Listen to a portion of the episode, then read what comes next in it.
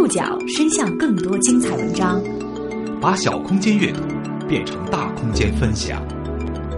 报刊选读，报刊选，把小空间阅读变成大空间分享。欢迎各位收听今天的报刊选读，我是宋宇。今天为大家选读的文章综合了《三联生活周刊》、《南都周刊》、《东方早报》、时光网以及博客天下的内容，和大家来说说。电影话题，决定一个人该不该枪毙，这事不该吹毛求疵。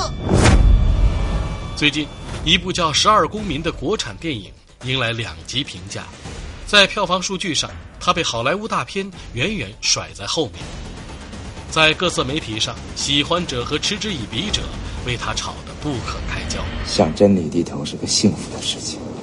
一部翻拍自好莱坞经典《十二怒汉》的电影。为何会在中国引发争议？这么多年来，这部频频被翻拍的电影，在其他国家又引发了哪些讨论？报刊选读今天为您讲述：从《十二怒汉》到《十二公民》。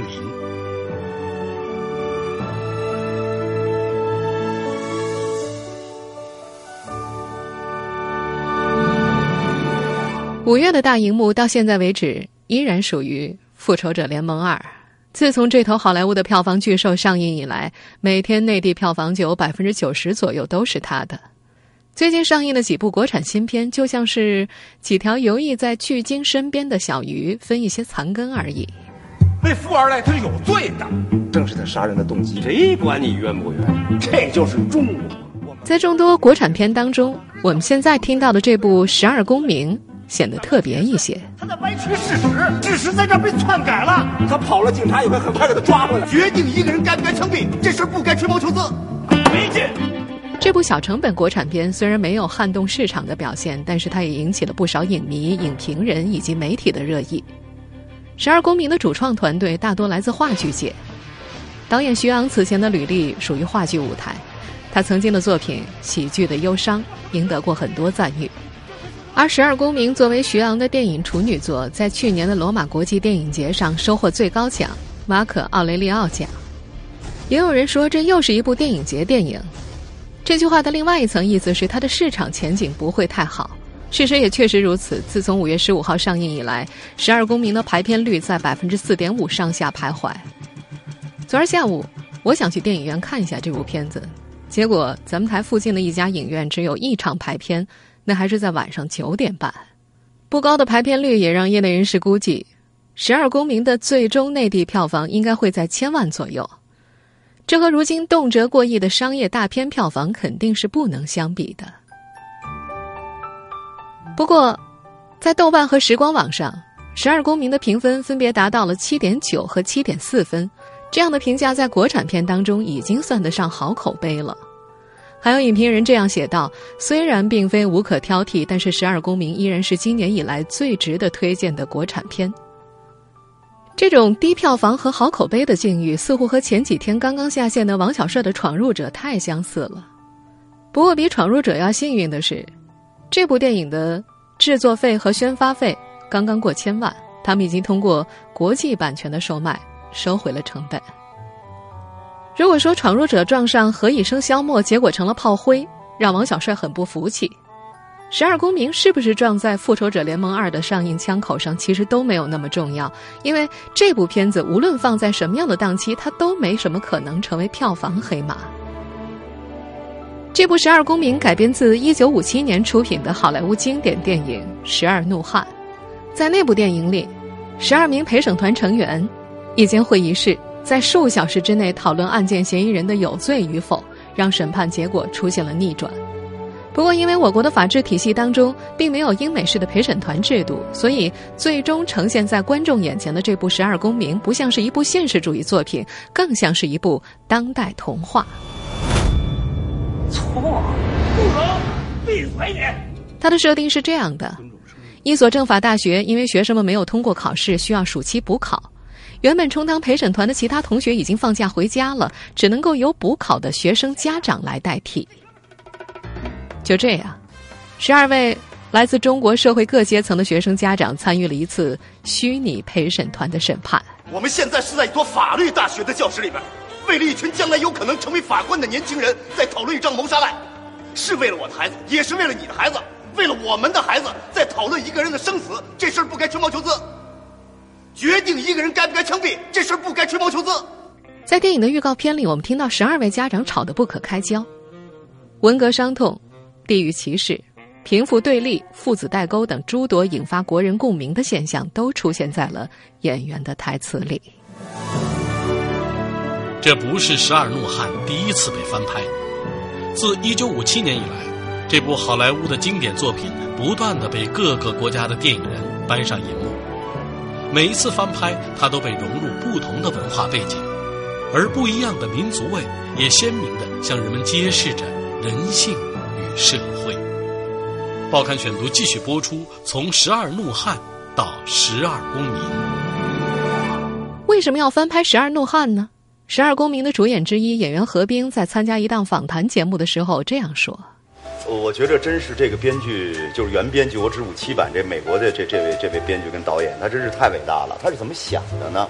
他用陪审团的这么一个一个形式，知道吗？我觉得他探讨了，其实我们是说法律只是一个表面，他有效的把法律，把非常集中的矛盾、生与死和人的情感和人的主观看问题的片面性，他能够钻得这么好。”这里边每一个小节是这个编剧精心设计出来的，貌似闲话，里边还有充满矛盾。最后你还要体现他想这个编剧想对这个世界说，我们人类看问题就是这么片面。然后在与此同时，他他探讨了公正在哪，无限接近这公正的同时，你会发现人类探讨一个问题之艰难啊！我们想谈通一个事儿太难了，没错，最后放弃不谈了。让人一老戏骨何冰如此钦佩的那位美国编剧叫做瑞杰诺罗斯。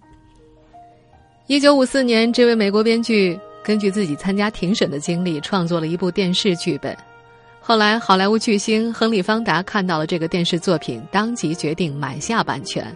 再后来，就有了大众熟知的《十二怒汉》的经典版本，也就是一九五七年由西德尼·罗美特导演、亨利·方达主演的那个版本。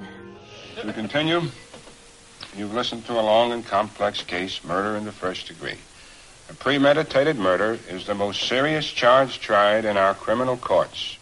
十二怒汉在一九五七年刚上映的时候，票房并不好，在次年的奥斯卡上也败给了《桂河大桥》，但是这并不影响他在美国社会引发强烈反响。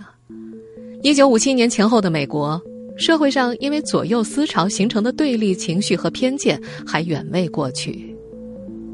十二怒汉讲述了一个陪审团的故事。一个贫民窟的孩子被控诉杀了他的养父，有两个证人提供了看起来很明确的证据。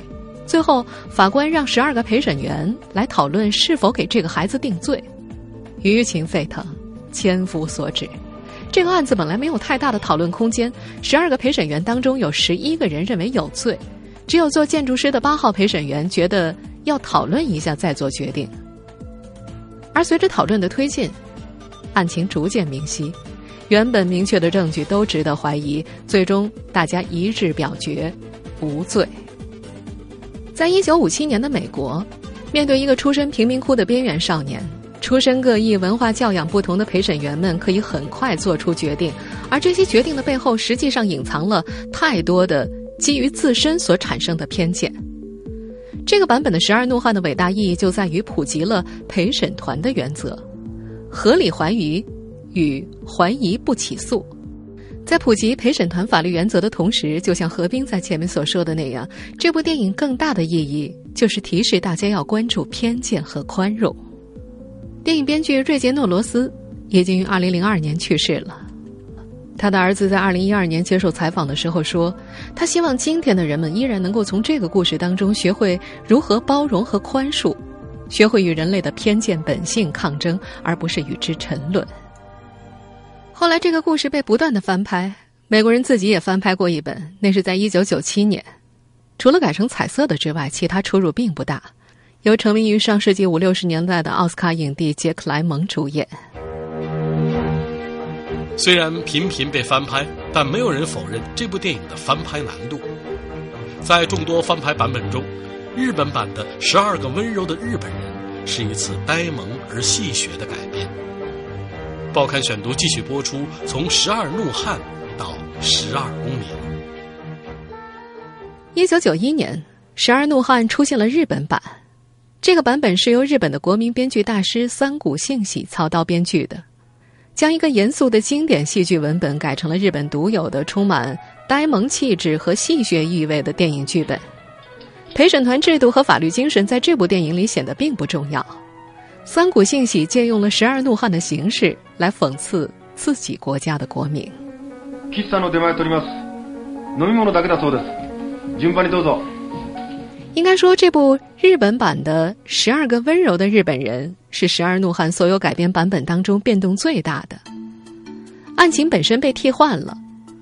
日本版的电影里，十二位陪审员讨论的案件是。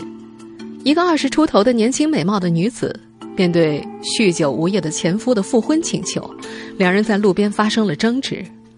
一辆卡车开过来，将前夫撞死。司机和路边的大婶都作证，是女子故意将前夫推向疾驶而来的卡车的。但法官倾向于认为女子是出于防卫，应该判无罪。三女九男组成的陪审团要就此事进行讨论。推理过程从原来的。有罪无罪变成了无罪有罪无罪，这是所有改编版本当中唯一出现女性陪审员的一次，也是所有版本当中最具有喜感的，估计也是所有版本里陪审员最日常的、最吃货的。因为在这部电影里，人们看到了刨冰、冰激凌、披萨等等，通通都端上了桌面。由于是推理轻喜剧的风格，原本的十二种愤怒不见了。编剧三谷幸喜在这部电影里用充满生活气息的细节穿插其间，日本升斗小民的面貌鲜活有趣，同时也把民族性做了一次戏谑意味的展现。比如陪审员当中的几个人为了寻找观点支持，可以拉帮结派，出于内心的不平衡，报复性的喊出了“就算他有罪，我也投他无罪”的台词。更为讽刺的是，大家原本倾向于无罪，只有一个男人主张有罪。当这个男人快要把大家说服的时候，另外一个看起来很二次元的男子用了一个关于披萨的细节推翻了有罪论定，结果还是无罪。其他几位陪审员同意这个观点的原因是，这个看起来很二次元的男子说自己是律师。而在讨论结束，大家分头走出房间的时候，他却告诉另外一位陪审员，其实他只是个演员，只不过演过律师的角色。十二个温柔的日本人被评为一九九一年日本电影寻宝的十佳电影。二零零六年还又推出了舞台剧版本，延续了这种呆萌轻喜剧的风格。不过，在喜欢一九五七年的经典版本和二零零七年俄罗斯版本的影迷看来，这部日本版的《十二怒汉》实在是太古怪了。除去这个古怪的日本版，在《十二怒汉》的众多翻拍版本之中，口碑最好的。当属2007年的俄罗斯版，导演将冲突源头放到了车臣问题这一更大的社会历史背景中。报刊选读继续播出，从十二怒汉到十二公民。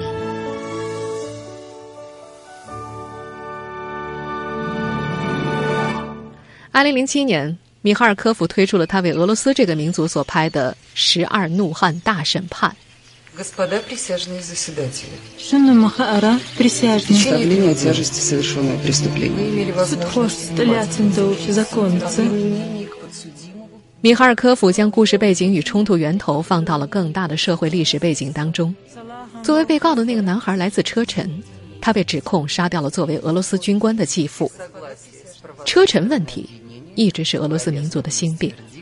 在如此尖锐的民族问题背景之下，十二个愤怒的俄罗斯男人要争论车臣男孩该不该杀。历史原因形成的社会格局以及近年来俄罗斯社会的动荡，让十二个俄罗斯人每个人都有一段有血有泪的故事。他们背负着车臣战争、高加索问题、纳粹党问题、共产党问题，在借用一个故事框架来面对自己民族的问题上。米哈尔科夫够狠，在这个故事里，程序正义、陪审制度都不重要了，重要的是面对事实，每个人能不能够卸下自己因为社会历史原因而背负上的包袱。最后，十二个人一致表决，车臣男孩无罪。表决结束了，故事却没有结束。在这部俄罗斯版的电影里，米哈尔科夫自己饰演的二号陪审员说：“被告无辜，但是他在监狱里远比放出去活得久。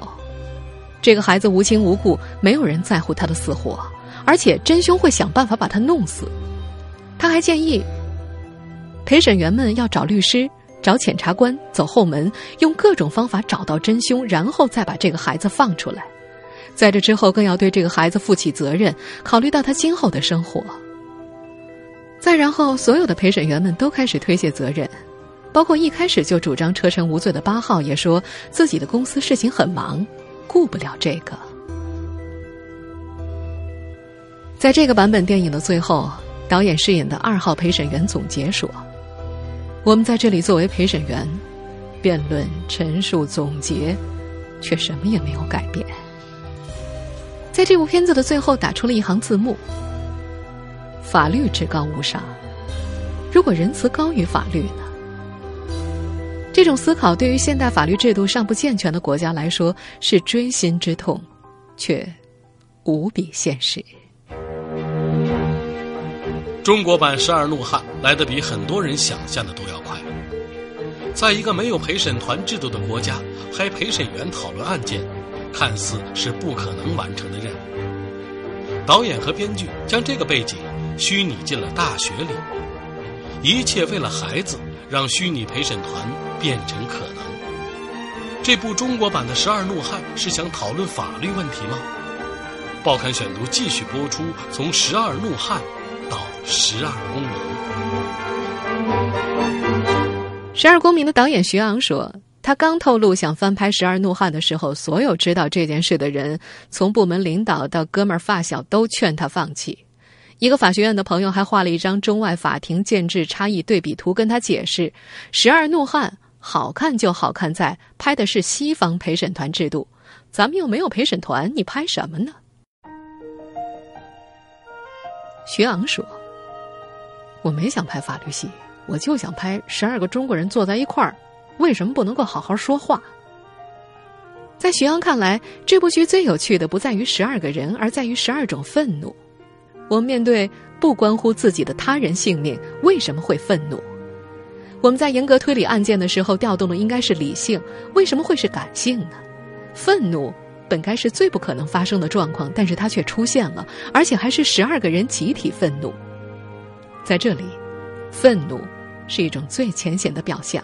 它赋予导演一个书写预言的权利，可以透过这种愤怒的呈现，探讨更加本质的东西。为了完成这种强烈的戏剧冲突，形成针锋相对、酣畅淋漓的戏剧效果，徐昂直接让仁义和国画的演员来饰演十二个愤怒的中国人，这也让这部电影不像电影，更像是走上大荧幕的话剧，就连演员说台词的方式也是话剧式的。我告诉你，不要用你的穷作为闹事的借口。没有人不让你致富，你致不了富是因为你没能耐。哎，我辛辛苦苦工作，我致富怎么了？那是我的能耐。看见女孩从好车上下来就管人家的傍款，你那是嫉妒，那是对中国优秀女青年的侮辱。小米耳朵灵敏的朋友一定听出来了，演员说台词的环境有点空旷。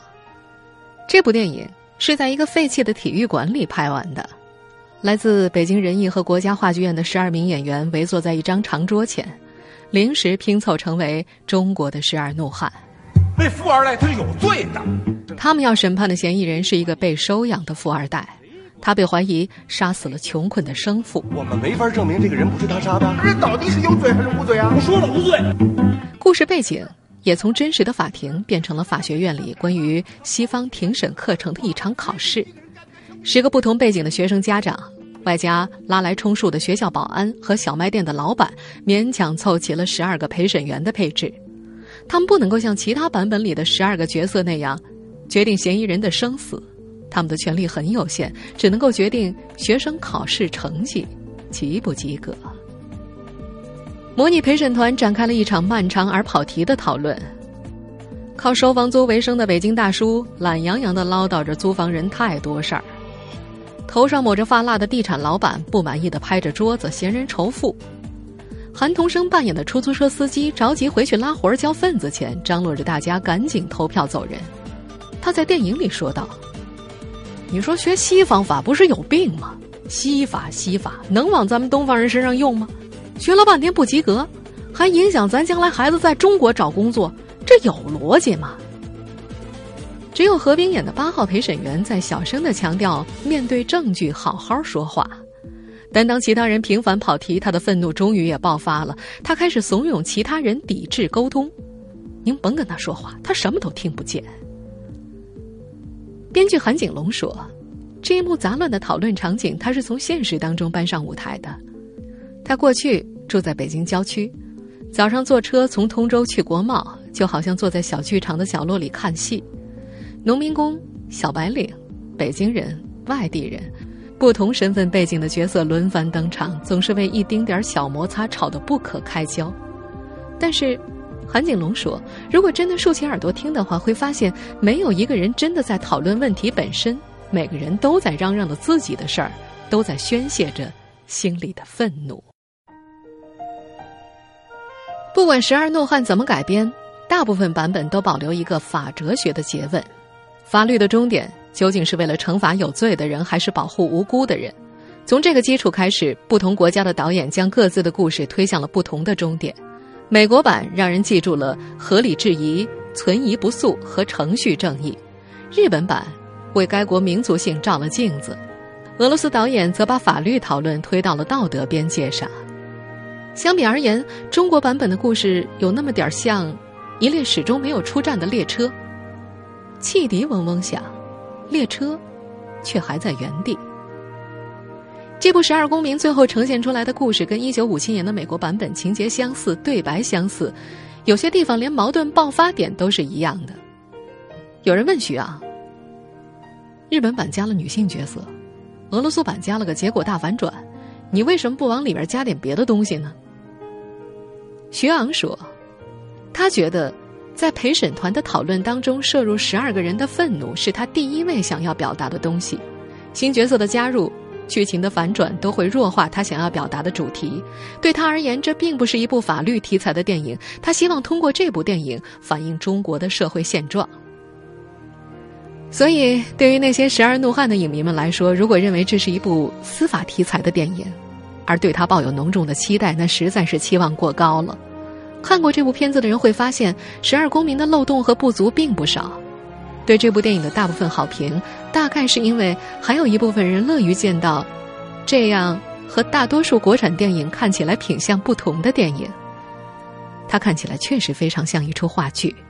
不过，当今天的电影院里充斥着大量的像 MV、像广告、像预告片的电影的时候，一部像话剧的电影看起来是多么的难能可贵，有多么令人唏嘘呢？